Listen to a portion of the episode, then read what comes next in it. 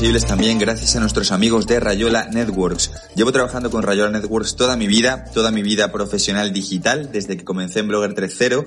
Tienen un producto fantástico en español, con soporte 24 horas y realmente creo que es un hosting por el que deberías apostar y que yo estoy orgulloso de promocionar. Desde estos episodios promocionamos el hosting SSD, que es perfecto para gente que está empezando en el mundo de los nichos o en el mundo del SEO o a llevar proyectos propios, pero que todavía no mueve enormes cantidades de tráfico web. Aún así son hosting que resisten bastante tráfico, pero lógicamente si vas consiguiendo cada vez más visitas, pues te irás moviendo a un producto mayor o la propia gente de Rayola ya te sugerirá moverte a un producto mayor. Pero para empezar y para tener bastante recorrido, incluso inicial, te sirve y te sobra y te basta los hosting SSD, que tienen una gran relación brutal calidad-precio, soporte 24-7, 365, certificado de seguridad gratis, SSL, instalador de CMS en un clic, migración profesional incluida y garantía de 30 días. Así que no lo esperes y contrata con Rayola Networks. Hola a todos y a todas, arrancamos otro directo más en esta maratón de conversaciones con SEOs. Este es un directo que para mí también, siempre digo que es especial, pero una vez más lo pienso, porque tal y como las decía ellas eh, en el backstage, antes fuera de micros, voy a ver si consigo estar un poco a la altura, ¿vale? Es un directo que, es un directo que me impone un poquito más porque estoy con dos grandes consultoras de un perfil más SEO técnico y nosotros, la, la gente que hemos venido siempre mucho del SEO para nichos que llamamos, de ese un poco más de guerrilla, siempre lo, los vemos como perfiles muy potentes, ¿no? Con unos conocimientos muy avanzados. Así que bueno, voy a ver si consigo estar a la altura, si consigo sacar algunos tips o a una conversación que por lo menos a la gente que esté viéndonos les pueda interesar, les pueda aportar cosas. Estoy seguro que sí, porque creo que pueden aportar mogollón de cosas, ¿vale? Y esto lo sé porque de primera mano he tenido la suerte tiempo, tiempo atrás, una vez más, de hablar con ellas, también de conocerlas, aunque bueno, ahora os daré un poquito más de, de contexto, ¿vale?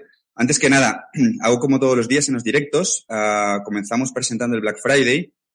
Estamos promocionando estos días de Black, de Black Friday DinoRank. Cualquier persona que decida suscribirse o apuntarse a DinoRank tiene directamente un mes gratuito en seowarriors.club, ¿vale? Que de hecho tengo la suerte de decir que las dos super invitadas que nos acompañan hoy han sido profes en SEO Warriors.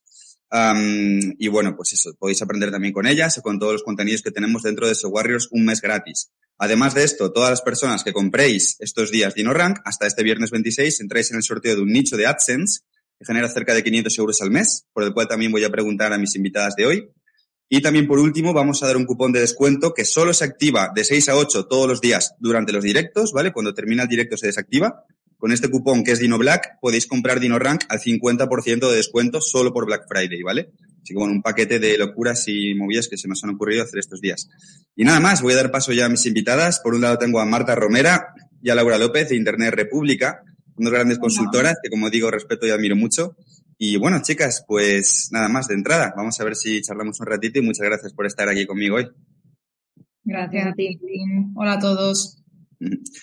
Bueno, eh, para que la gente se sitúe un poco en contexto, deciros que yo os conocí en un terraseo, ¿vale? Que eran estos eventos que antes de la pandemia pues hacía Internet República, donde la gente va, se toma alguna copa, ya está en un ambiente más distendido, ¿no? Charlando con gente del sector. Eh, y bueno, siempre lo he contado, de hecho, eh, lo conté en un podcast que hice también después de conoceros, un poco a raíz de eso, en Blogger 3.0 ya hace meses, o ya hace años, um, donde hablaba de eso, ¿no? De lo que me sorprendió charlar con vosotras, de, de ese lado de perfil más técnico, de esos clientes súper grandes que también maneja Internet República, que si entráis en la web flipáis, ¿vale? Que si Día, que si Vodafone, que si el Corte Inglés.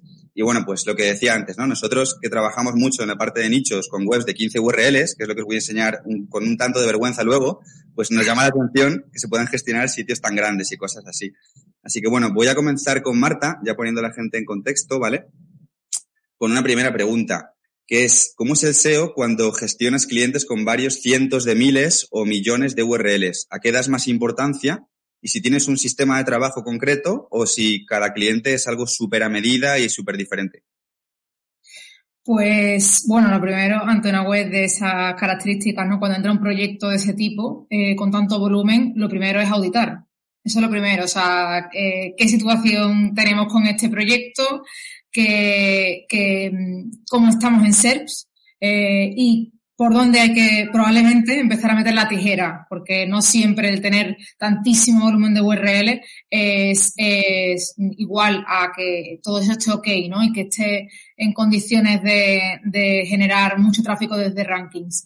Entonces, bueno, lo primero va a ser auditar, va a ser analizar bien a nivel on-page, porque hablamos de SEO técnico, pero bueno, ¿qué es el SEO técnico? no? Al final, en webs de este tipo, de este tamaño, va a ser optimización del SEO on-page y, tratar de dirigir a los bots, a, Google Bot principalmente, eh, por un recorrido óptimo a través de la web para que localice realmente los contenidos que queremos, ¿no? O sea, al final, el, eh, la optimización de ese on-page eh, y fundamentalmente pasando por el linking interno también, eh, va a consistir en eso, en, en, tener una buena arquitectura de enlaces para que nuestros contenidos que necesariamente queremos que sean los que generen el tráfico, porque tienen el potencial mm, principal, pues que estén bien enlazados y que Google Bot tenga siempre opción a, a poder rastrearlo.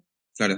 O sea, con webs tan grandes entiendo que es un reto, ¿no? Porque, no sé, irá por clúster, por megacarpetas. ¿Cómo haces para que, digamos, de alguna forma el Googlebot o el InJuice, eh, llamado también, o PageRank, fluya por toda la web? Entiendo que priorizáis URLs que dan negocio, supongo, ¿no? Ponéis niveles de clics. Cuéntanos si quieres un poco este pequeño sistema. Sí. Al final, bueno, y de hecho también enlazando con lo que comentabas antes, ¿no? Eh, va a ser un poco a medida, en función al tipo de proyecto y a las necesidades de, de, del mismo realmente. Entonces, en función a la situación del cliente, de la situación de la marca y qué es lo que, qué es lo que el cliente por negocio quiere priorizar, ahí tendremos que trazar una estrategia, principalmente, para, para ver qué, qué es lo que potenciamos, ¿no? Y realmente, bueno, pues esto es como un embudo, ¿no? Eh, que tenemos eh, a nivel de rastreo, todas las URLs rastreables, después de todas esas rastreables, cuáles son realmente indexables, cuáles son las que, las que se pueden indexar y, después de las indexables, cuáles son las que tienen potencial de, de posicionamiento en Google. Entonces, en base a eso, bueno, pues por supuesto, eh, si hay que meter la tijera, vamos a empezar por robots.txt, vamos a empezar bloqueando contenidos que carecen de interés para usuarios y buscadores, o vamos a mm, eh, potenciar por linking interno, como decimos, ¿no? Siendo el menú de los elementos prioritarios en, en navegación, el footer si tenemos que apoyarnos en él, y, e interlinking en, en enlaces contextuales. Vale, entiendo que primero uh, hacéis el proceso quizás de, de, pulir o de limpiar lo que está mal. O, por ejemplo, si tenéis una campaña donde tenéis que aumentar el tráfico, también puede ser paralelo a generación de nuevo contenido. O no, primero se limpia y luego se crea, o se puede hacer a la vez, digamos. Que realmente hay dos, o sea, es decir, eh, no necesariamente tiene que crearse nuevo contenido, siempre, sino que aquí vamos a mm, detectar oportunidades de lo que ya tenemos creado en web, que es conveniente potenciar que, que es eh, posible optimizar para incrementar, o sea, es decir, para, para sacarle el máximo potencial a ese contenido que ya tenemos en web. Y por otro lado, oportunidades que podamos detectar, que yo imagino que también están un poco vinculados incluso a lo que, a lo que vosotros hacéis en SEO para nichos, detectar oportunidades de creación de nuevos contenidos, nuevos clusters en caso de, de webs muy grandes y, demás, ¿no? Me gusta mucho la respuesta porque efectivamente yo creo que en ser para nichos una gran parte de, del webmaster, digamos, está muy centrado en hacer más URLs, más contenido, más intenciones de búsqueda, pero seguramente, claro, centrándose en lo que ya existe, ¿no? Y más en vuestro caso con webs tan tochas, hay muchísimo margen de keywords de página 2, página 3, fusión, ¿no? De contenidos 301, un montón de historias que sean más ventajosas seguramente que a veces hacer nuevas URLs. Muy bueno. Total. De hecho es que eh, en auditoría, es decir, cuando entran en este tipo de proyectos y se hace un análisis, a veces incluso Screaming Frog, ¿no? Que es la herramienta principal para rastrear, a veces nos peta. O sea, es decir, eh, hablando mal y pronto, a veces no es capaz de rastrear estas webs de tanto tamaño. Entonces ahí tendremos que detectar puntos de mejora para limpiar de enlaces que nos resten y que a lo mejor lo que hacen es sumar sin content, sumar páginas que carecen de mmm, importancia o digamos o de contenido relevante para usuarios y buscadores y ya que lo, ya que lo menciona, por ejemplo, las paginaciones. O sea, a veces las paginaciones que son necesarias en webs muy grandes porque al final listan contenido, listan ítems, listan artículos, listan productos. Vamos a seguir necesitando probablemente paginaciones para eh, enlazar y que haya un buen linking interno, eh, pero mm, a veces son demasiadas. Es decir, a veces eh, hay un problema de, de, de thin content precisamente por eso, ¿no? Porque mm, abusamos mucho de la paginación cuando a lo mejor hay otras posibilidades que lo que hacen es limitar el número de URL sin penalizar el enlazado interno, ¿no? Véase la creación de clusters, el aumentar el número de ítems o de productos en la página 1, una categorización eso con los clústeres pues mayor, etcétera, etcétera. Claro, eh, hablando de eso, de la paginación, para que la gente un poco entienda pues cómo, cómo lo enfocáis vosotras, ¿no? Mentalmente. Ah, ¿Qué opinas del Infinity Scroll? ¿no? O sea, de que en una categoría, por ejemplo, haya muchísimos más, porque claro, si lo llevas al, al extremo, no lo sé, quizás sean muchísimos enlaces internos y pueda diluir o no. No sé cómo lo ves tú.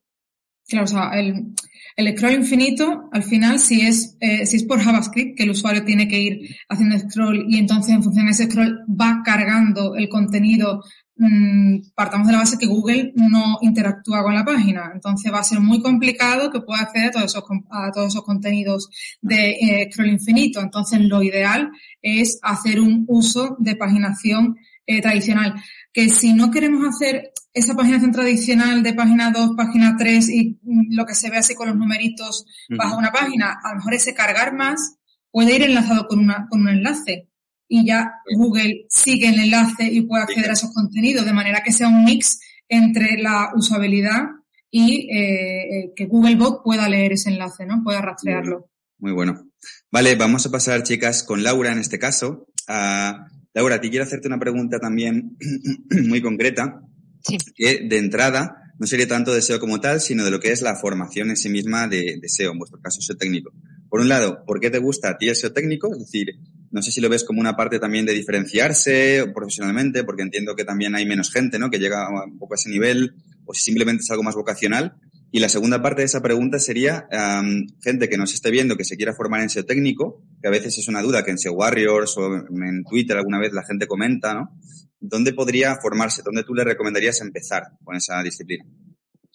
Pues mira, yo creo que más que por gusto o por porque te llame la atención es porque realmente es necesario y sobre todo si trabajas en agencias con clientes medios, eh, al final la parte técnica es, es muy importante y hoy en día eh, incluso te diría que con el avance de las Core Web Vitals y de todo el tema de rendimiento, o sea, es que tienes que saber parte técnica. Yo siempre digo que no es tan importante el saber hacerlo como el entender lo que hay que hacer. Es decir, nosotras generalmente no, no desarrollamos pero sí que me parece interesante que un perfil que esté empezando y se quiera desarrollar en esto empiece a entender cuáles son los aspectos técnicos que tiene que tener en cuenta para que la página se posicione adecuadamente, ¿no? Yo, por ejemplo, cuando empecé a trabajar en SEO, pues lo típico, llevaba páginas más pequeñas, clientes más pequeños, donde yo misma editaba HTML y, y eso te da, un, aunque sea una tontería, te da una visión de entender por qué esto funciona así, por qué esto aquí no funciona, por qué Google esto lo rastrea, por qué no. Entonces creo que hoy en día es imprescindible tener esa, esa formación técnica. ¿Cómo llegar hasta ahí? Pues mira, eh, yo si te soy sincera y en el caso de Marta eh, es muy similar, nosotras hemos aprendido eh, trabajando el día a día. Es verdad que tenemos la suerte de trabajar en una agencia como Internet República, donde somos muchos SEOs con perfiles diferentes. Pero en nuestro caso, por ejemplo, en el de Marta y mío no veníamos de la rama técnica y es un poco eh, tener interés en aprender. Al final, mm, todo lo digital eh, está eh, disponible para cualquiera, como vuestros cursos, por ejemplo. Pues si quieres aprender sobre JavaScript, pues tienes un curso en, en SEO Warriors. Si quieres aprender sobre rastrización, también. O sea, realmente la formación en sí no está tan, digamos, tan desarrollada en tema máster y demás, que a lo mejor se centran en, en, en, una parte un poco más inicial, sino que hay ciertos cursos especializados sobre cosas concretas que, que te dan una visión técnica eh, que te puede ayudar en tu día a día y luego evidentemente tienes que llevarlo a la práctica con la experiencia. O sea, aquí tampoco hay ningún truco. Te vas encontrando errores y sobre eso vas aprendiendo y, y desarrollando esa parte formativa de tu perfil. Me ha parecido muy interesante cuando has dicho, justo en referencia a esto, que en una fase inicial ni tú ni Marta teníais un perfil técnico, porque nosotros, bueno, yo de hecho me imaginaba que quizás sí, ¿no? Y que precisamente eso era un factor diferencial para entrar en Internet República o en agencias grandes donde se valora eso, ¿no? Pero se aprende en el campo de batalla, o sea, con clientes por fuera. Lo cierto es que, ya te digo, nosotros venimos de la rama de publicidad, las dos, y es verdad que a mí siempre me ha gustado mucho todo el tema técnico, o sea, siempre me ha gustado mucho eh, todo, todo lo que tenga que ver con, con programación y demás, sin tener ni idea, ya te digo, sin tener formación, pero siempre me ha llamado la atención. Pero creo que lo principal es tener interés en aprender y tener inquietud sobre eh, hacer ciertas cosas y quitarte el miedo. O sea, nosotras, por ejemplo, empezamos a trabajar con RStudio, que aparentemente es una herramienta que la ves y si no tienes un perfil técnico te asusta, ¿no? Porque no sabemos programar, ni Marta ni yo. Y es cuestión de ponerse, practicar y equivocarte. Ya te digo, perfiles que tenemos en la agencia, hay cosas que la hacían en cinco minutos y a lo mejor a mí pues me tardaba una hora en hacerlo. Pero con la práctica, al final haces cosas que ni tú mismo pensabas que podías hacer, es simplemente mostrando interés e inquietud en, en aprender ciertas cosas. Muy bueno. Y alguien que nos esté viendo y quiera trabajar en Internet República o en una agencia de prestigio, como es vuestro caso, ¿qué consejo le darías o qué tips le darías? Em, porque ya hemos dicho que parece que ese conocimiento previo de ese técnico a lo mejor no era lo más fundamental, ¿no? ¿Qué se podría valorar, digamos, en una agencia de este nivel? A ver, nosotros sí que valoramos, en cierto modo, eh, que se tenga una visión del SEO completa. Por ejemplo, eh, cuando nosotros reclutamos gente, que eh, Marta y yo en concreto nos encargamos también de parte de la reclutación, para mí lo imprescindible es que el SEO que, que sea candidato pues tenga una visión completa de, de lo que es el SEO. No, no, me, no me cuadra cuando alguien me habla de SEO y me habla todo el rato de contenido, contenido, contenido, porque sí, el contenido es muy importante, pero si tú no sabes que el rastreo y la indexación es relevante, eh, que el enlazado interno tiene una importancia eh, muy grande, que una estructura es muy relevante dentro de un proyecto, tanto en la parte inicial como en mejoras que se puedan hacer, si esa parte no se trabaja, eh, no son perfiles eh, que nos pudiesen encajar por el hecho de que nosotros tenemos que tocar todas las patas y son clientes muy grandes donde el contenido no es lo más relevante. Porque como tú hablabas con Marta ahora mismo, son páginas con una cantidad de URLs muy grande, por lo tanto, no, el que cambies un contenido no te va a cambiar el SEO. Al final son marcas grandes que ya se posicionan por sí mismas a nivel de contenido porque tienen una relevancia de dominio muy alta. Entonces, esa parte técnica, entre comillas, sí que es importante. Y sí que veo que hay muchos perfiles muy, muy, muy enfocados a contenido Sí, eh, perfiles muy periodísticos que a lo mejor se han reciclado en la parte digital y creo que deben ampliar un poco esa formación hacia algo un poco más técnico, sin miedo a hacerlo, que tampoco es tan complicado, es cuestión de formarse y, practicar. Ah, bueno, vosotras sois un gran ejemplo viniendo de la parte de periodismo que también me ha sorprendido eh, teniendo el nivel que tenéis ahora, ¿no? Por otro lado, tiene mucho sentido esto que dices porque efectivamente en webs de millones o cientos de miles de URLs que hagas 20 posts, 20 artículos más, no va a cambiar nada pero sí va a tener muchísimo más impacto pues esa optimización del crawl budget o de que Google rastree bien o de limpiar la basura, ¿no? se va a notar mucho más el impacto. Pero fíjate que en el tema de SEO para nichos, que es un poco el que nosotros conocemos, por ejemplo, la web que luego os voy a enseñar son 15 URLs. Eh, en esa visión más chiquitita, podemos decir, de ese tipo de sites, eh, claro, nosotros desde ese lado a la parte de SEO contenidos le damos mogollón de importancia, pero entiendo que cambia la ponderación de esa importancia en vuestro caso, ¿no? Totalmente.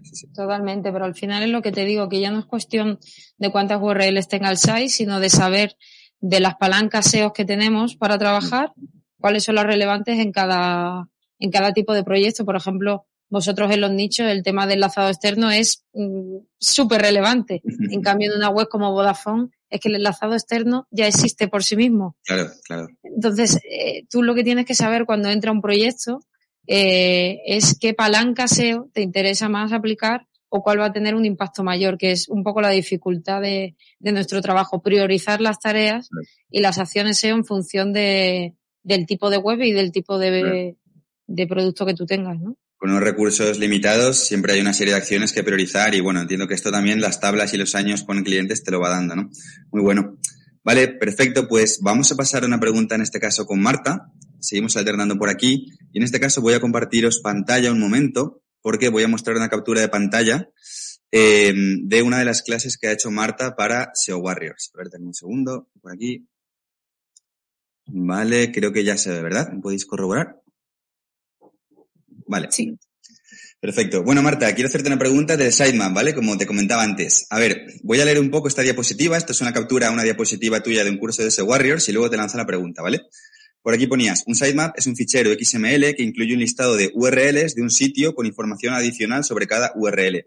deben ser todas, idealmente URLs 200, código 200, vaya, canónicas e indexables. El fichero sitemap XML es capaz de decirle a los buscadores qué páginas están disponibles para el rastreo que queremos que indexe, ¿vale? Este es un poco el concepto que habitualmente conocemos por sitemap. Pero a mí personalmente me llamó mucho la atención estos puntos que ponías aquí en azul, ¿vale? Los leo brevemente. ¿Cuál fue la última actualización de cada URL? ¿Con qué frecuencia se actualizan dichas URLs? ¿Y cómo de importante es cada URL en comparación con otras URLs del sitio? Pero recordar que en esta clase en SEO Warriors tú comentabas que estos tres puntos quizás podría considerarse como algo tal vez adicional, pero que no lo veías tan relevante. No obstante, quiero preguntarte si realmente puede llegar a tener un impacto en SEO, que entiendo que si tú dices que quizás no es tan relevante, tal vez no, pero a mí me parece muy interesante. Desde el lado, por ejemplo, una vez más en mi mentalidad nichera de un típico site muy grande, me viene a la cabeza expertoanimal.com o uncomo.com, redes de blogs enormes que generan muchísimos posts al día, mucho contenido que viven de, de la publicidad. Claro, entiendo que para esos sites decirle a Google constantemente cada cuándo se actualiza la URL, quizás le pueda dar un dibujo de cuándo pasar o con qué frecuencia más pasar o, cómo de importantes son las URLs en comparación con las de otro sitio. No sé si puede darle a Google referencias de cómo, mm, ah, digamos, con qué preferencia crawlearlas o cuál tiene más importancia a la hora de asignar más presupuesto de rastreo. Cuéntame si quieres un poco más sobre esto. ¿No es importante? Si es importante, ¿por qué no lo es o por qué sí lo es? Cuéntanos si quieres un poco tu opinión de Sitemap XML. Sí, sí, claro. Eh, vamos, muy interesante que lo comentes, eh, Dean. A ver, aquí realmente es por los valores de priority y chain freq, ¿vale? O sea, que son como unos valores que antes sí se tenían en cuenta eh, en el sitemap XML y eh, que realmente desde hace tiempo ya Google avisó de que ignoraba estos valores. Por eso, eh, por eso se indica en el curso que realmente, aunque, o sea, porque lo sepamos, de hecho, Screaming Frog, cuando creamos un sitemap estático, ¿no? Screaming Frog da la posibilidad en su versión premium, en la licencia, de crear un sitemap estático pues nos da la posibilidad de incorporar estos valores, ¿no? La, prioridad, es decir, la importancia dentro de ese listado de URLs que listamos en Sitemap, la importancia eh, de cada una, entendiéndose que la home es la más importante realmente de todo el site, y después eso, la frecuencia de cambio. Pero estos valores realmente Google hace tiempo que no los, que no los, o sea, que los ignora, vamos. Qué bueno. Entonces por eso, se, por eso se indicaba. Me parece curioso. Eh, ¿Por qué crees, ya aventurándonos un poco más a conversar, que los ignora? Es decir, ¿tiene más que suficiente teniendo ya un listado de los códigos 200 en un fichero ya XML y de alguna forma al algoritmo no le hace falta? ¿No crees, ya un poco a título personal, que puede ser información relevante que el webmaster se lo indique a Google? ¿O Google es tan listo que ya sabe cuáles son las más importantes cuando se actualizan, ¿no? Al final, porque el crawler está pasando, no le hace falta, digamos, esta info. Yo creo que es una mezcla, y esto es opinión personal totalmente, yo creo que es una mezcla de, ambas. Por un lado, creo que al final es aligerarle recursos a Google y, y tiempo, rechaz, al final recursos, ¿no? Google como, como eh, empresa que es también al final, eh, el ahorrar en recursos de rastreo y, en, y, y demás, para él es ahorrar dinero al final. Y por otro lado, también creo que Google es muy listo. Eso es, que cada vez está perfeccionando más su algoritmo y realmente sí que sabe cuándo una, eh, una página se actualiza o no. Y también es verdad que los sitemaps los enviamos a través de Ser Console y en Ser Console él los va consultando y ahí está, o sea, los va pidiendo cada X tiempo y ahí va viendo el contenido que va actualizándose, ¿no? Entonces, mm, entiendo que, que si ignora esta, estos valores en el sitemap es porque realmente ya tiene otras maneras de comprobar eso. Entiendo, tiene, todo el sentido. Una pequeña pregunta más del tema Sitemap, ya que estamos con él. relevancia de Sitemap para webs grandes versus relevancia de Sitemap, XML, estamos diciendo, para webs pequeñas. ¿Cómo lo ves? ¿Cobra más importancia bajo tu punto de vista más, aunque pueda ser obvio aparentemente, ¿no? Más gigantes la web. Eh, de ser así, en una web de 100, 1000 URLs pasamos de ponerlo. ¿Cuál es un poco tu enfoque? A ver, eh, el sitemap partamos de la base que no es requisito indispensable para indexación. O sea, el sitemap al final es un archivo que agiliza la indexación, ¿no? Y agiliza la comunicación a Google de, oye, este es el listado de URL que quiero que se indexen. Entonces, en, webs a lo mejor eh, grandes, si le, si le enfocamos, digamos, y le, decimos, oye, mira, este es el listado que, queremos, eh, pues a lo mejor puede ser de utilidad, pero depende de la, de la web. Es decir, a lo mejor hay eh, webs, digamos, que, que, pueden funcionar como Ferraris. No sé si en el curso pongo este ejemplo, que cuando hablamos de un Ferrari, eh, Google eh, está tanto tiempo rastreando esa web y pide, eh, pide constantemente URLs de ese sitio que realmente la indexación de, de nuevos contenidos es prácticamente inminente. O sea, tenía el caso de una web de juegos online que mm, publicaba juegos y a los minutos ya estaba indexado el juego. Entonces, a lo mejor en este tipo en este tipo de sitios tampoco es tan relevante un sitemap, ¿no? Mm, por, por esta frecuencia de, de, rastreo que tiene Google sobre el sitio. Ahora, en webs pequeñas, que a lo mejor no tienen tanto, tanta relevancia, tanta autoridad, y Google, por tanto, no pide constantemente contenido, yo creo que mm, a la contra de lo que se pudiera mm, creer por, por tener menos número de, de páginas, sí que puede ser interesante tener un sitemap con el contenido fresco y actualizado eh, enviado en, en Google, ¿no? Para que para que lo, Google lo, pida por ahí. Qué bueno, qué bueno. Interesante punto de vista. Perfecto, chicas. Vamos a pasar una vez más con Laura. Laura, quiero hacerte una pregunta también muy concreta en este caso, ¿vale?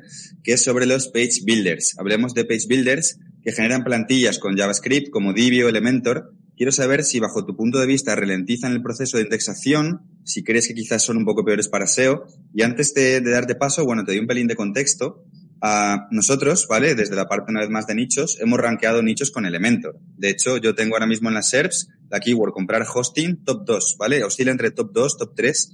Lleva años estando en top 2, que es una keyword durísima es un nicho con Elementor que se pega con Arsis, con One and One y con keywords así, Google no lo baja. Pero claro, luego tenemos también la parte un poco más, no sé cómo decir, más pura, ¿no? Del código y todo lo demás. Y bueno, como tú tocas muchísimo más SEO JavaScript que yo un millón de veces, pues bueno, quería conocer un poco tu punto de vista.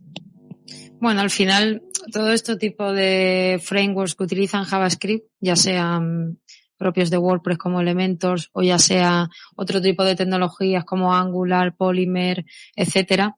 Al final, es lo que digo siempre, si están bien desarrollados y pensados para SEO, no hay problemas. ¿Cuál es el problema aquí? Que, como comentabas en tu pregunta, tarda más en indexar. Sí, todo lo que es JavaScript tarda más. ¿Por qué? Porque, bueno, ya conocemos cómo funciona el rastreo eh, y la indexación de Google para elementos JavaScript eh, y al final a lo mejor, mm, ¿qué te digo yo? Pues una home eh, page, si lo tienes bien preparado, si es una web relevante, Google te la va a rastrear y te la va a indexar, aunque tengas eh, la parte en JavaScript, pero siempre tarda mucho más que si, si esto lo tienes en un HTML puro. Nosotros hemos hecho muchos experimentos sobre cómo Google responde y cómo indexa este tipo de, de páginas, ¿no? Y lo hemos hecho con diferentes frameworks y diferentes experimentos de poner botones con eh, enlaces JavaScript, botones sin enlace, on click para ver si eh, indexa o no indexa, cuánto tarda y, y suele tardar, ¿eh? Mm, a lo mejor si una página en HTML eh, la puedes indexar pidiendo una petición a través de Ser Console, aunque ahora funciona regular, ya lo sabemos todos. Pero si haces una petición por Ser Console para la indexación y de normal te puede tardar un día, 24 horas más o menos, que es el periodo medio, digamos, pues una página en JavaScript a lo mejor te tarda tres o cuatro.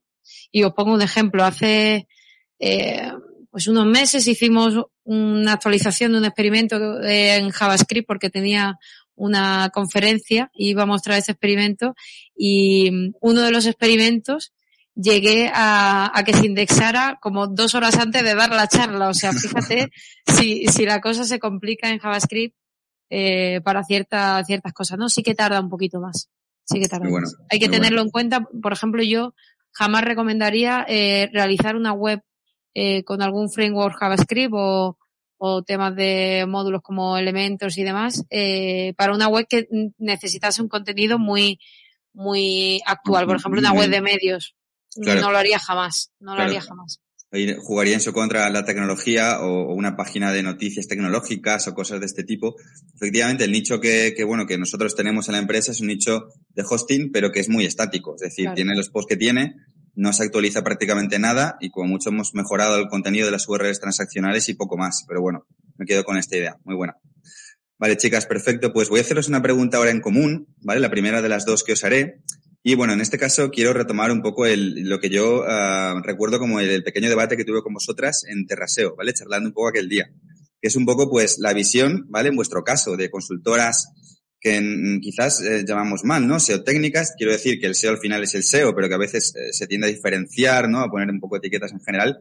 Pues vuestra visión de consultoras eh, de grandes agencias sobre los SEOs de perfil más nichero o sobre el SEO, vamos a decir en general, de perfil más nichero, ¿no? Porque, bueno, quiero recordar también que hablábamos de esto, ¿no? De al SEO que tiene ese perfil más técnico, que trabaja con clientes, a veces, bajo mi experiencia, le llama la atención el SEO que hace ingresos en su casa, porque al final es un poco a lo que se dedica, ¿no? A encontrar tendencias, eh, quizás tiene este componente emprendedor, de montárselo por su cuenta, y viceversa, ¿no? El perfil de un uh, SEO un poco más nichero, más de guerrilla, pues flipa cuando escucha a la gente de perfil más técnico hablar y, y, pues sobre todo cuando se pierde ya en la conversación como me pasa a mí muchas veces o como me pasó aquel día. Así que bueno, contadme vuestra visión si queréis, un poco de este, de este tipo de SEO, por llamarlo de algún modo. Pues mira, yo si, si no te importa Marta, empiezo. Eh, para mí, el perfil de SEO nichero, lo bueno que tiene es que al final vosotros os tenéis que buscar la vida. Y claro. eso en SEO es muy importante porque independientemente que trabajes con un cliente muy grande o muy pequeño, la creatividad dentro de la estrategia de optimización SEO es súper importante. ¿Qué ocurre? Mm. Que sí que la diferencia grande que veo y lo que mucha gente no sabe o cuando hablamos de que trabajamos con clientes muy grandes como el Corte Inglés o Vodafone, mm. hay veces que se trata de, no sé, de, mm, se da por hecho que bueno, como son web grandes, pues el SEO es muy fácil.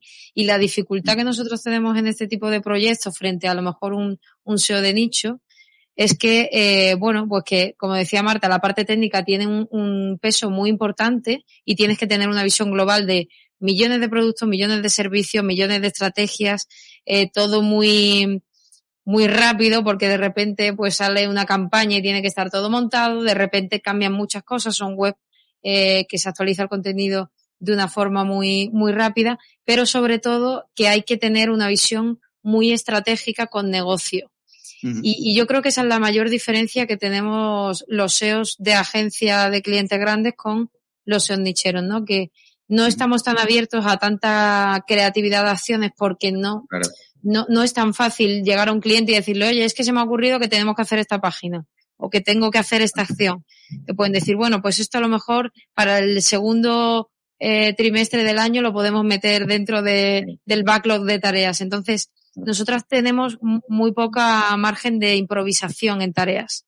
Nuestros claro. proyectos SEO tienen que estar muy planificados. Pero, claro. por contra, vuestros perfiles eh, necesitan mucha creatividad, mucha rapidez, mucho de, de, de, intentar buscar los huecos para posicionar. O sea, que para mí ese perfil también es muy interesante. Lo único que, si por ejemplo nosotros que tenemos gente trabajando con ese tipo de perfil, al final lo que más les cuesta es pasar a esa parte más de negocio donde tienes que organizar el trabajo con unos procesos eh, muy claros y, y, en tiempo muy, muy establecido. No eres tan libre para hacer todo lo que tú claro. quieras, no puedes cambiar un title, por ejemplo. Claro.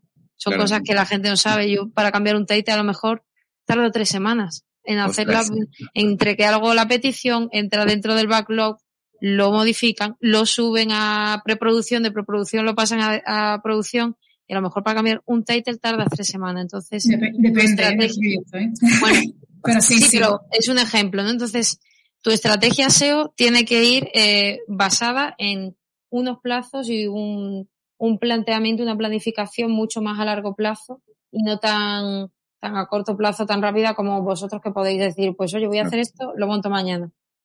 Es, un, eh, es, una definición magistral de los dos mundos. Uh, claro, vosotros tenéis un concepto también burocrático de la empresa, ¿no? De, de, los, de la jerarquía, de todos los procesos que tiene que tener. Y efectivamente, el SEO que hace una web o que gestiona varias web, que es ese webmaster emprendedor, pues es una galaxia diferente. Me parece un buen ángulo que además tampoco había contemplado, así que nada, muy bueno. Eh, Marta, en tu caso, no sé cómo lo, cómo lo ves, cómo ves nuestros, nuestros mundos. Lo veo bastante, bastante similar a lo que dice Laura, ¿no? Al final, eh, un punto súper interesante es ese. Al final, el SEO de nichos, por lo general, él se pelea con una web, no, os peleáis, es decir, eh, sacáis adelante un proyecto y, y, y os, o sea, lo trabajáis y os dais contra una pared y contra otra y lo sacáis y veis eh, de primera mano todo el proceso ahí, ¿no? Con, con además un papel súper importante en toda la parte de Keyword Research, entiendo. Yo no he creado nunca un nicho y, y la verdad que también admiro muchísimo esa, esa parte, ¿no? Y sí que por, el, por la contra, en el SEO de agencias, al final, eh, creo que también contamos con una especie de ventaja y es que normalmente tenemos referentes. Dentro del departamento, ¿no? O sea, al final el, el superior, el jefe, eh, por ejemplo, en nuestro caso, yo cuando entré en Internet República, eh, Carlos, ¿no? Que era nuestro, bueno, es nuestro director, eh, al final aprendes de esa persona, ¿no? todo. Y aprendes tanto de la parte, o digamos, de, de, las áreas a lo mejor que no controlaba. Yo, por ejemplo, venía de, yo siempre he estado en consultoría, pero yo he estado en consultoría sobre todo para pymes eh, en Sevilla, cuando trabajaba en Sevilla. Entonces, claro, cambiar del SEO para pymes al SEO para marcas, por ejemplo, eh, para mí era un mundo totalmente diferente. Entonces, al final, el tener un referente dentro de la agencia te va guiando un poco y vas, mm, yo fui esponja, era esponja para aprender todo lo que, lo que tenía que enseñarme, eh, en este caso Carlos, y, mm, y bueno, pues de esa manera también te vas molando un poco y vas aprendiendo a manejarte dentro del SEO de agencia. Y como dice Laura, fundamental ya no solamente tener estos, los conocimientos técnicos por un lado para, para toda la parte de SEO técnico que sí se demanda más en, en webs grandes, ¿no?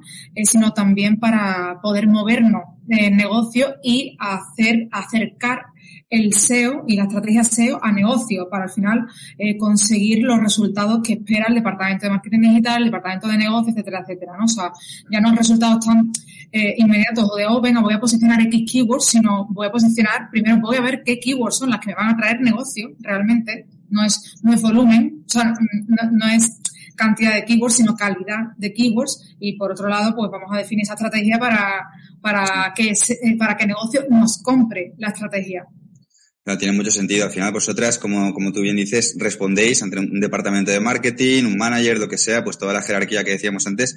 Muchas veces el SEO de perfil nichero responde ante su cuenta de AdSense él mismo por la mañana, tomando un café. O sea, no, existe, ¿no? Quiere decir tanta estructura y bueno, eso evoca visiones y a, y a prácticas distintas. Muy bueno. Vale, chicas, vamos a pasar a la siguiente, donde voy a compartir una vez más pantalla y os voy a preguntar por una web. Vale. Esta es la web que estamos sorteando estos días de Black Friday para poner la gente en contexto, por si hay gente que se incorpora por primera vez en este directo. Bueno, este es un nicho, ¿vale? Que genera entre 400 y 500 euros al mes con Google AdSense. Eh, un nicho que nosotros comúnmente llamamos nicho call to click, que estamos sorteando entre toda la gente que compre un plan de DinoRank, ¿vale? Que además de poder comprarlo al 50% de descuento con el cupón Dino Black que activamos durante los directos. También eh, a través de esta web entráis en el sorteo directamente del nicho. Vale, quiero preguntarle a mis invitadas un poco por esta web, si me pueden dar algún consejo, algún tip. Como decía antes, un poco de coña, me da hasta un poco de vergüenza enseñarla porque es una web extremadamente pequeñita, ¿vale? O sea, no tiene prácticamente URLs, ¿vale? O sea, voy aquí al módulo de enlazado interno, el gráfico de arquitectura en DinoRank, pues lo que me muestra es esto, ¿vale? Fijaros, el enlazado no puede ser más simple, tiene 18 URLs, no tiene ningún tipo de distribución del PageRank, nada del otro mundo, es decir, todo está linkado desde el home. Eh, y bueno, pues las que son un poco más importantes están también en el menú principal, que es esto que tenemos aquí. Así que bueno, si me queréis, chicas, dar algún consejo, algún tip o simplemente vuestro punto de vista de este nicho, pues soy todo oídos. Pues mira, yo una de las cosas, eh, acabo de, de hablando de lo que has dicho del de linking interno, yo a todo eh, blog o portal de contenido eh, que tenga, bueno, pues eso, que tenga unos cuantos artículos, mm, recomiendo un módulo final debajo del post de mm, artículos relacionados, por ejemplo. Que pueda favorecer eso interlinking ahí. Que lo pueda distribuir más, eh, que lo elija en ese caso el plugin, ¿verdad? O sea, lo preferirías así más allá de hacerlo manual, por ejemplo, con cosas así, ¿crees que puede darle cierta, cierto mejor en crawleo quizás porque el robot salta a más sitios o? Eh, a ver, el enlace contextual, si ponemos la keyword que nos interesa, eso al final mm, nos va a interesar siempre. Claro. O sea, que si lo podemos hacer, si tenemos capacidad para hacerlo de manera manual, porque tampoco es un volumen elevado de URL, genial, porque al final vamos a elegir la keyword que queremos potenciar y, y demás. E incluso también en el propio breadcrumb, no sé si hay si hay miga de pan. No hay nada. Pero si podemos también poner una miga de pan. Y de hecho incluso la home, que en lugar de poner inicio, ese inicio, eh, sea el nombre eh, o la keyword top que tengamos en, en, la home posicionando o que queramos posicionar por la home, pues genial, más, más semántica a enlace le estamos dando dentro de, del enlazado interno. Mola, tiene mucho sentido y pues mejorar un poco un enlazado que no sea tan extremadamente plano como esto, porque entiendo que cuando tú haces esto, le dices a Google que todo es igual de relevante, ¿no? De algún modo. O sea, no hay nada priorizado, no hay nada jerarquizado a nivel de enlazado interno. Y supongo que para el robot tampoco hay información más allá de la posible respuesta de usuario que genere cada artículo cuando entra el tráfico, pero no tiene a nivel on page ninguna directriz de qué es mejor, ¿no? Que es más importante. Claro, y también por eh, eso, por la, por el tema eh, semántico, es decir, por eh, tener links internos con la keyword que queramos trabajar. Vale. En muy caso bueno. pues, la, pues la home. Si queremos potenciar la home para mmm, la keyword que sea, DICOM, pues Sí. Ahí, enlazar la home con DICOM. Y mm, aunque sea desde, eh, aunque sea más plano, aunque sea plano, aunque sea un enlace desde todos los puntos, pero uh -huh. al final es potenciar esa keyword y favorecer la relación de la home para esa keyword, ¿no? Vale, muy bueno.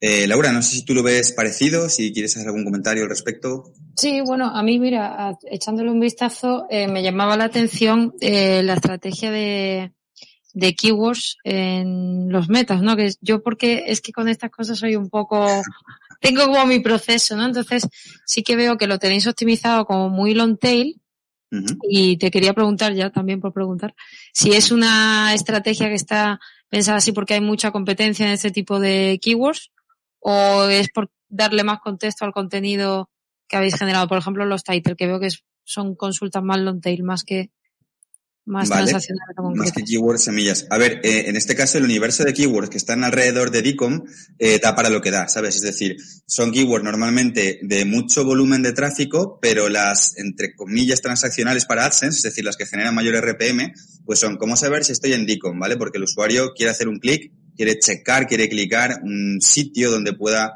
interactuar con el site muchas veces y eso hace que aumente el RPM. Pues está esta, esta, eh, préstamos DICON, certificados, cómo salir y muy pocas más. Luego, la forma en la que tenemos de engordarlo a nivel de long tail, que en este caso creo que no se ha hecho, ¿vale? Empezamos a hacerlo y luego se dejó, um, es una vez eh, los posts empiezan a traccionar para las poquitas que hay, que ya digo que es un pequeño puñado de keywords solo, pues las que empiezan a aparecer uh, en segunda, en tercera página, que lo vemos o por ser console, también en DinoRAM, pues a veces usamos el módulo de tráfico orgánico, pero bueno, también se puede ver por ser console. Aquí este módulo se, se conecta básicamente con tu ser console y te dice, vale, pues para cómo solicitar certificado DICOM, pues también estás apareciendo eh, cómo pedir certificado para DICOM en el, la región no sé qué, por inventarme algo, ¿vale? Uh -huh. Entonces, cuando vemos que eso está, pues lo incluimos y lo potenciamos más. Pero el abanico semántico que hay, la verdad es que es muy, es muy limitado, ¿eh? Es un nicho muy mínimo viable. O sea, está enfocado a lo que a lo poco que tiene búsquedas y, y, poco más. Mira, yo yo para este tipo de contenido y ya como aportar alguna cosilla así rápida de uh -huh. dos minutillos que he visto en la web, eh, a nosotros nos está funcionando muy bien en contenido para este tipo de consultas eh, las fax y el marcado de fax. Me iba a comentar justo. Sí. Entonces, bueno. este, justo este tipo de contenido que lo tenéis aquí eh, que al final son consultas de cómo hacer tal o dónde está, sí. dónde estoy, eh, son consultas informativas. Toda la parte de fax, eh, con su correspondiente marcado de esquema de fax, sí, a mí sí, me está funcionando muy bien. De hecho, en, en muchos proyectos de clientes, independientemente de que sea una página de producto, o puede ser fibra óptica, por ponerte un ejemplo, estamos prácticamente en, en todos los proyectos, incluyendo un módulo de fax inferior, eh, para darle contexto a todas esas búsquedas más long tail y más informativas sobre esto. Y justo yo creo que este contenido eh, le viene cuadrado. Sí, la intención de búsqueda tiene, tiene mucho sentido. De hecho, bueno, o sea, hay todo por hacer. Eh, os agradezco mucho los tips porque esto, un poco la gracia para mí es que es un nicho mínimo viable a muerte. O sea, no se puede hacer menos. Eh, a nivel SEO, por así decirlo, ¿vale? Ya os digo, son 15 URLs, eh, la optimización on-page es muy básica.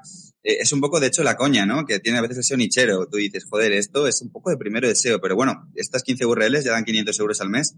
Concretamente estas keywords, nosotros, uh, esta keyword DICOM y su pequeño universo de keywords sabemos que pueden estar en torno a los 1000 euros al mes por alumnos de SEO Warriors que la han tenido un poco más posicionada y si no sales a otras verticales de trámites, de otras keywords, es un poco el, el tope.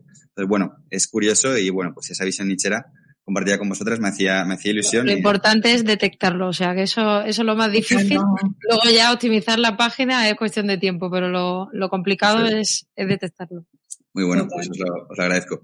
Vale, eh, pasamos ya a la parte final, chicas, de, de este directo. Entonces aquí es una, un momento donde yo me pongo también un poco en segundo plano y bueno, simplemente os pregunto a vosotras de cara a vuestra propia interacción.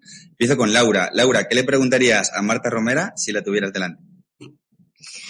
Le preguntaría poco porque como trabajamos juntas, somos amigas, estamos todo el día juntas, o sea que pocas cosas, eh, no sé yo de Marta, pero en referencia al SEO. Mira, me he apuntado aquí varias preguntas. Qué bueno, qué bueno. Pero te voy a, te voy a preguntar una en concreto que creo que es importante. ¿Qué perfil mm, crees, Marta, que se va a desarrollar más en los próximos años a nivel digital, no solo en el SEO? ¿Qué, qué perfil ves tú dentro de, de la experiencia que tenemos con clientes que se va a desarrollar más en el futuro y que ahora mismo no se está explotando tanto? Qué bueno. Pregunta interesante, Laura. Bueno, a ver, eh, dentro de, entiendo que te refieres sobre todo a la parte de agencia, o por lo menos donde tenemos nosotras la experiencia, donde tengo yo la experiencia principalmente, eh, yo creo que, mm, hablando de todo el campo digital, el Digital Strategist. Al final creo que los perfiles digitales, por demanda y necesidad del mercado, hemos crecido muy rápido, muy rápido. Hemos tenido que profesionalizarnos en campos, ¿no? Y especializarnos mucho en ciertos campos y cada vez creo que se demanda más tanto desde agencia por unificar un poco la estrategia digital como incluso también desde parte de, de clientes un perfil estratégico con una visión digital completa. ¿Por qué? Porque yo también creo que en los departamentos de marketing, en los departamentos de marketing digital, eh, en muchas ocasiones quien, quien ha promocionado a ese liderazgo o a esa dirección de marketing digital suelen ser o han sido en ocasiones eh, perfiles reciclados, entre comillas, de, de, del offline. Y claro, eso realmente, eh, aunque hagan después un MBA de marketing digital o un máster especializado en digital, eso no es equivalente a, la experiencia de estrategia digital que, que, a día de hoy creo que se requiere y se necesita en, en marcas, en proyectos y en clientes en definitiva, ¿no? Y en, y en las propias agencias. Y, y, lo vemos en agencias también, que al final hay proyectos, hay clientes que contratan diferentes servicios y hay maravillosos profesionales en cada una de las áreas, pero a lo mejor falta un poco esa persona especialista eh, que unifique criterios de todas las áreas. ¿eh? No es que no los haya, que, que, ya los hay, por supuestísimo, y están en todas las agencias, pero creo que es uno de los perfiles que puede ser que se potencie más de aquí a los próximos años. Qué bueno, Marta. Eh, ¿Sería algo así para yo hacerme también una idea a una especie de project manager con skills marketing 360? ¿Va un poco por ahí, quizás? Vale. Sí, sí, eso es. Pero eso, skills 360, pero no sé lo que es el SEO, sé lo que es el SEM, sé lo que es analítica, sino que realmente que realmente sepa.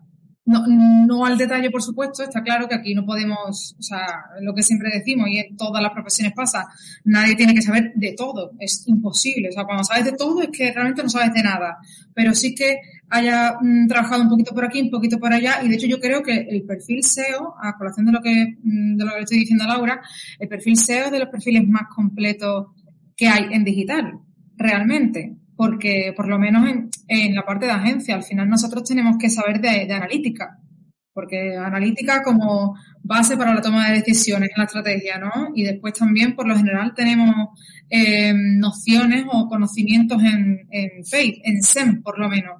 Eh, entonces, al final, es verdad que, quizás tenemos, tocamos un poquito más de otras áreas y, conocemos un, un, poquito más eh, lo digital en general, ¿no? Muy interesante, súper bueno. Vale, pues ahora la pregunta va del otro lado. Marta Romera, ¿qué le preguntarías a Laura López, Niña del Sur, si la tuvieras delante? Mm, bueno, Niña del Sur. Laura. Eh... Algún día contaré la anécdota de por qué me sigo llamando Niña del Sur. Eh, te voy a preguntar una cosa. Eh, ¿Qué es lo que menos te gusta de la consultoría SEO? Wow. Solo una. a ver, lo que menos me gusta de la consultoría SEO. hacer informes es una cosa que los informes mensuales y mira que ya los tenemos todos súper automatizados, ¿eh? pero bueno. No, pero ya hablando en serio, yo creo que me lo llevo un poco a nuestro trabajo en agencia, ¿no? Que, que es de lo que estamos también hablando hoy, de agencias grandes y un poco de SEO técnico. Para mí lo más complejo es tener que responder a una serie de resultados y de objetivos cuando eh, no dispones de, de todas las facilidades para llevar a cabo las acciones que tú crees que debes de hacerse, ¿no? Por ejemplo, falta de información sobre se han subido 20 URLs con un contenido diferente y nadie nos ha avisado, se han migrado 50 eh, URLs y se han hecho redirecciones pero nadie te avisa y lo tienes que ver después, ¿no? Creo que esa parte de, de falta de, de conocimiento sobre lo que implica el SEO y cómo debe trabajarse es lo que más me cuesta en el día a día, que es como tener que luchar todos los días con esto tiene que ser así, hay que tener un proceso de trabajo, nos tenéis que avisar y, y un poco que nos dejen hacer. Eh, creo que hay, nosotras lo notamos mucho en la agencia, aquellos clientes que están implicados con el SEO y que nos dejan hacer y nos dejan trabajar y ayudan a que nuestras acciones suban a producción y las metan dentro del backlog de, de tareas, son los clientes que mejor funcionan a nivel SEO. Aquellos que, eh, digamos, nos relegan un poco las acciones y todo va muy lento y hay que explicarlo todo y, y demás, eh, son los más complejos porque al final, como decía antes con el SEO nichero, no, no contamos con esa inmediatez en las acciones que realizamos, entonces eso es lo más complejo, el, el cumplir las expectativas sin que te dejen hacer todo lo que a ti te gustaría hacer, ¿no? Claro, claro. Tiene mucho sentido. Habiendo mucha más gente, pues al final son procesos más complejos a la hora de sacar el trabajo o priorizarlo, que también dependerá de la cultura del cliente, no sé si a nivel SEO a nivel visibilidad o incluso a nivel digital, de qué importancia le dé y cuántos deje y cómo de rápidos deje, ¿no? Hacer las cosas. Muy bueno. Perfecto, chicas, pues hemos terminado esta primera parte de contenido. Entonces, nada, bueno, antes de despedir el directo, si os parece, vamos con una parte muy breve de algunas preguntas. Michelle, no sé si estás por aquí, si nos quieres comentar. Aquí estoy, sí. Eh, recordar a la gente que ha dado Laura un tip, que también dio ayer Carlos Ortega, lo del tema de las fax, también lo dijo Carlos. Muy bueno. Para la gente que gane el nicho, para la persona que gane el nicho, que lo tenga muy en cuenta. tenéis que hacerlo sí o sí, o sea, si le están diciendo eso es. Por eso, por eso. Y nada, mira, ya vamos con las preguntas.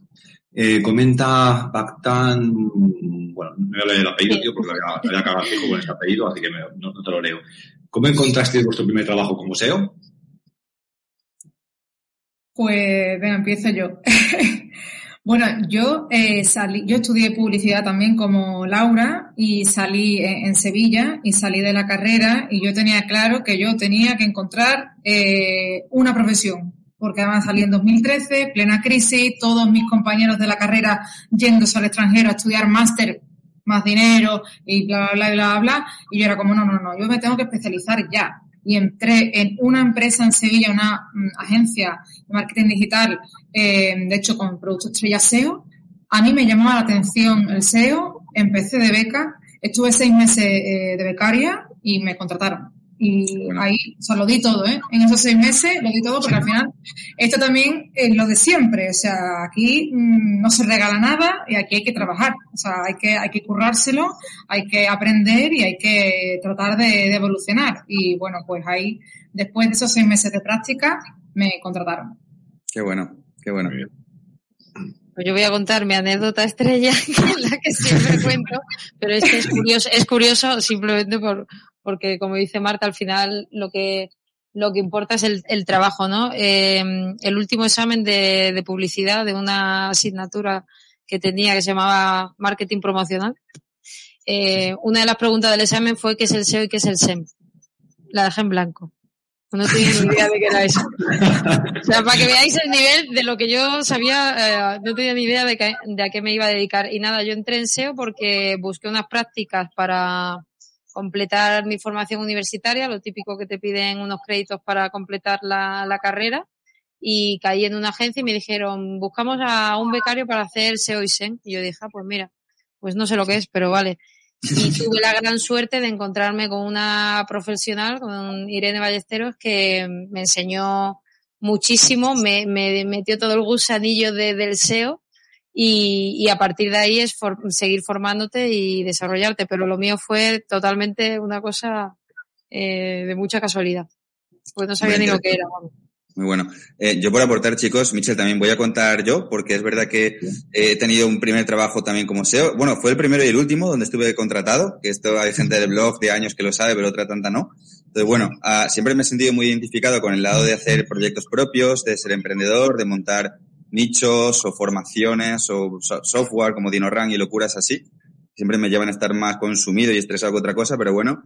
Eh, no obstante, bueno, un tiempo también, años atrás, también trabajé como SEO. En mi caso me contrató la agencia en Boncycle, que bueno, más que agencia, ellos eran uno de los partners más grandes de HubSpot ya en su momento. Es un sitio bastante, bastante tocho, que estaban afincados en Barcelona.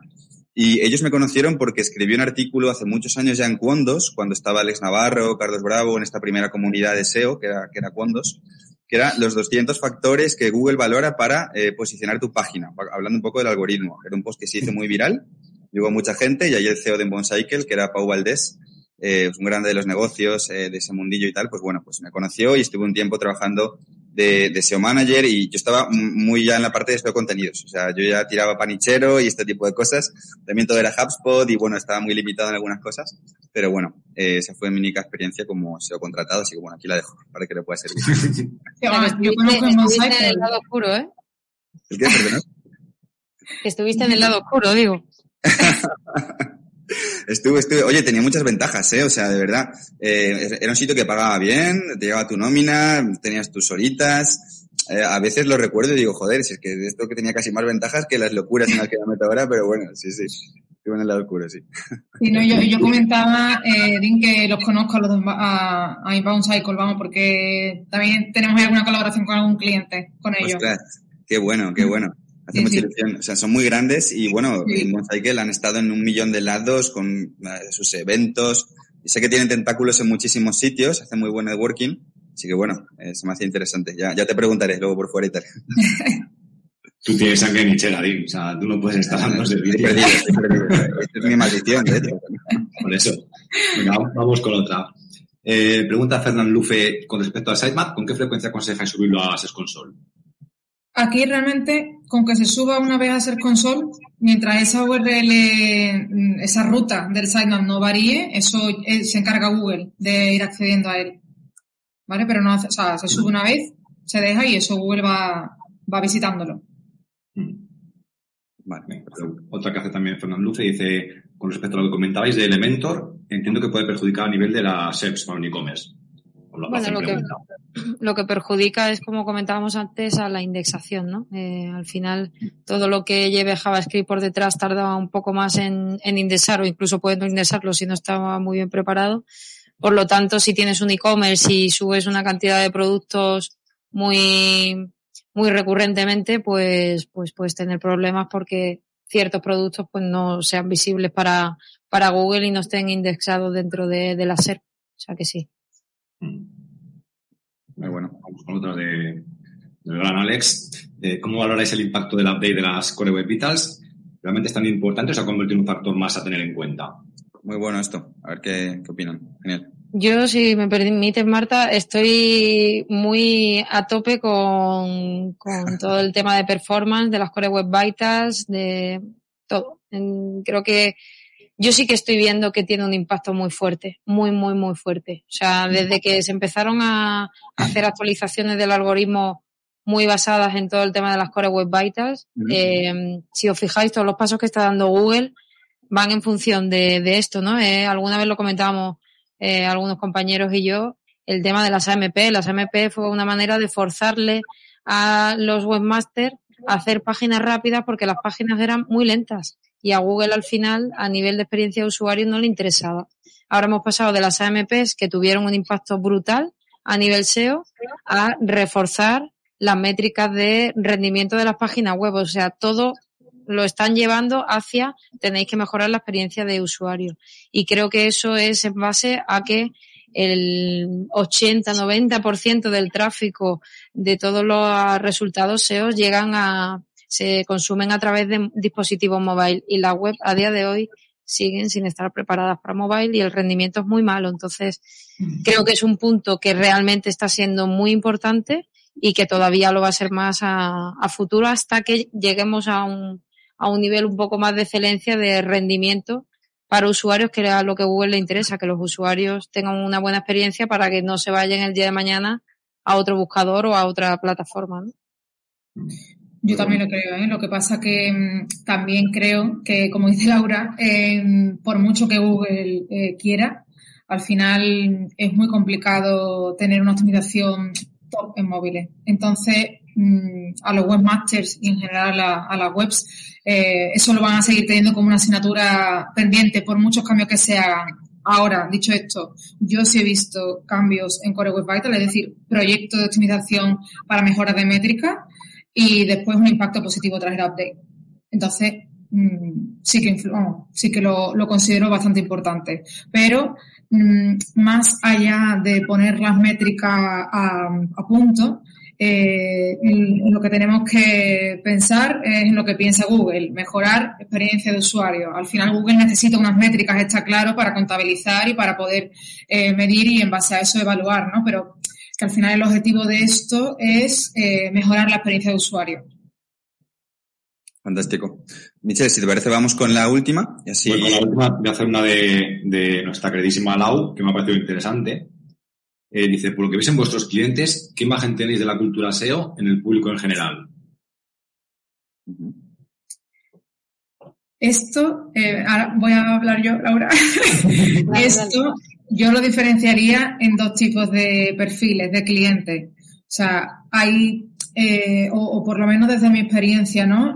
Eh, las pymes, em, por lo menos mm, antes, o sea, en los últimos años, es verdad que tenían mm, departamentos, o sea, perfiles eh, poco experimentados en SEO y que prácticamente mm, su idea era nula de posicionamiento.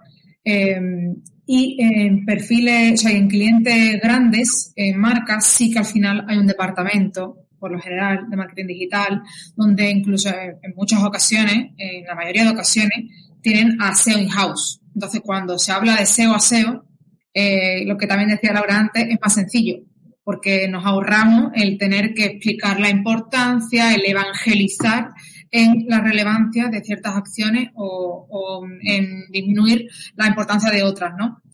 pero sí que creo que todavía hay mucho camino que recorrer. Sí que creo que todavía hay departamentos en empresas grandes, ya no hablo de pymes solamente, sino en empresas grandes, departamentos digitales que no tienen perfiles SEO.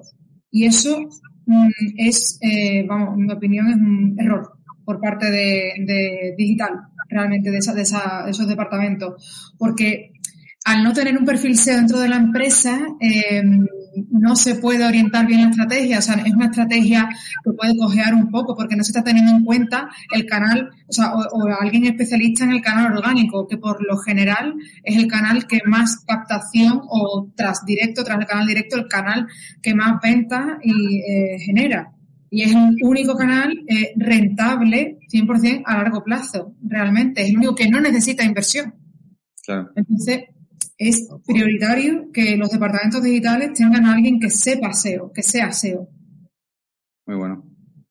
Sí, yo por hacer un apunte siempre comentamos a, alumnos a los que damos clase y demás que para mí eh, creo que si extrapolamos un poco lo que sería la publicidad tradicional en televisión, radio, como la conocemos, a lo que ha pasado en digital, para mí eh, Google Ads, por ejemplo, sería la tele. O sea, de repente, cuando todo se, todo llegó la transformación digital, eh, todas las empresas entendieron que tenían que invertir en Google Ads, pero el SEO no lo entendieron del todo, cuando realmente es muchísimo más rentable, o por lo menos hacer una estrategia conjunta entre SEO y SEM para obtener la mayor rentabilidad. Sin embargo, eh, yo sigo viendo hoy en día que a los clientes les es mucho más fácil soltar eh, inversión para una campaña de ads que tampoco entienden cómo funciona antes que contratar un SEO que te va a cobrar un fee de no sé cuánto. O sea, creo que, que la parte de pago, como tiene resultados más inmediatos,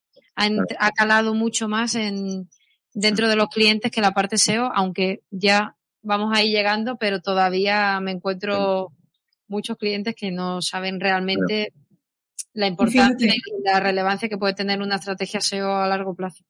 Yo creo también que eso está muy enlazado, Laura, con el hecho de, la, del reciclaje eh, de los perfiles de offline a online. Es decir, al final en offline, en público y offline, se ha invertido tanto, se han dejado tantas cantidades de dinero históricamente en televisión, en, en, al final en, public, en publicidad offline, que mm, están muy habituados a soltar dinero. Pero como en la parte de SEO es algo quizás un poco más técnico, quizás que falta em, conocimiento todavía en algunos, en algunos perfiles de, esa dirección digital, pues claro, mm, se ve algo un poco más intangible, eh, más a largo plazo, mm, no, tan, no tan claro, ¿no?